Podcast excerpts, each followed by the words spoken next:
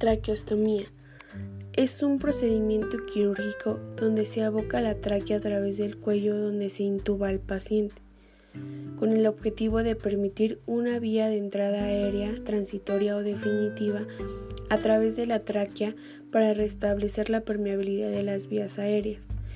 Indicaciones. Obstrucción de la vía aérea superior, manejo de secreciones, ventilación mecánica prolongada y reducir espacio muerto.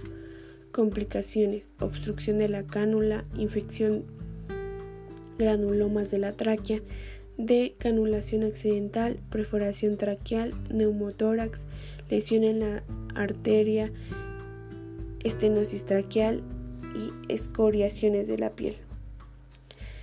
La traqueotomía proporciona una vía de aire permeable mediante una abertura quirúrgica de la tráquea y el aire es filtrado, calentado y humedecido en nariz y boca.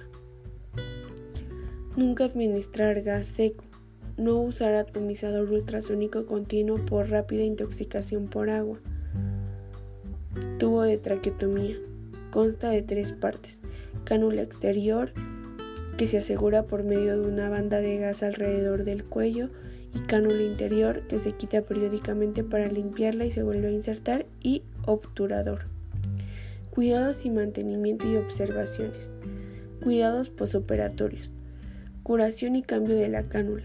La primera curación con cambio de cánula se hará a la semana. Curación y cambio de gasa se realizará una vez por día. Material y equipo. Cánula simple de varios tamaños. Suero fisiológico o solución antiséptica.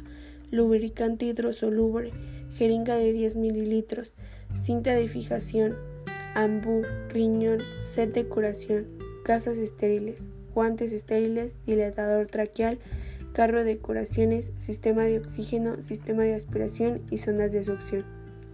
Administrar analgesia, monitorización de saturación, inmovilizar la cabeza y miembros superiores, revisar el sistema de oxígeno, aspirar al paciente las secreciones, preparar el material en una mesa auxiliar, colocarse guantes estériles y comprobar que el balón no tiene fugas. Descripción de la técnica. Lavarse las manos antes y después del procedimiento. Retirar la cinta de algodón y la gasa de la traqueostomía. Higienizar peritraqueostomía con iodopovidona, clorexidina y secar.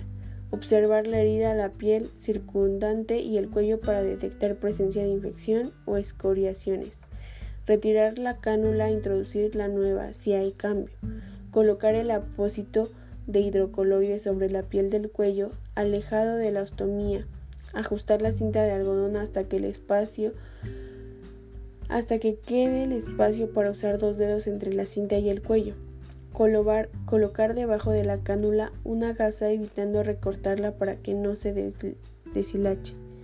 Fijar las tubuladuras aspirar secreciones luego del procedimiento y rubicar al paciente. El apósito del estómago debe permanecer siempre limpio, limpiar con suero fisiológico.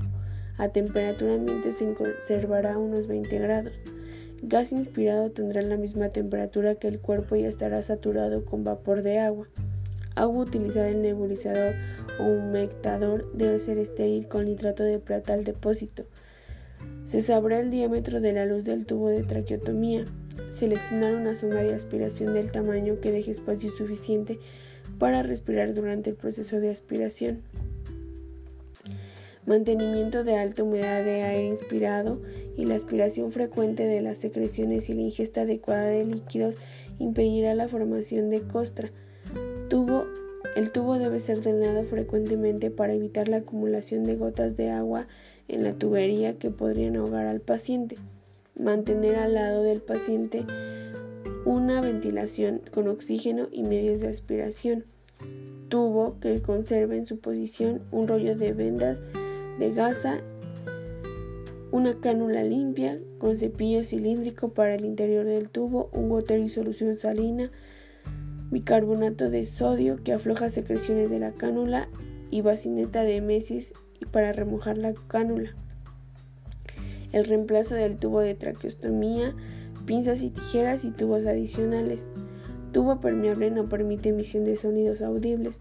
Tubo digestivo queda libre por lo que se puede alimentar por la boca y dar líquidos en posición de Fowler. La alimentación será por sonda nasogástrica hasta que el enfermo o el paciente vaya educando la deglución. Observación del signo y síntomas frecuentes. Cambio frecuente de posición del niño. Equipo adecuado y propio para aspiración nasofaringea. Cinta, colocada alrededor del cuello asegura el tubo exterior atado a un lado para evitar accidentes.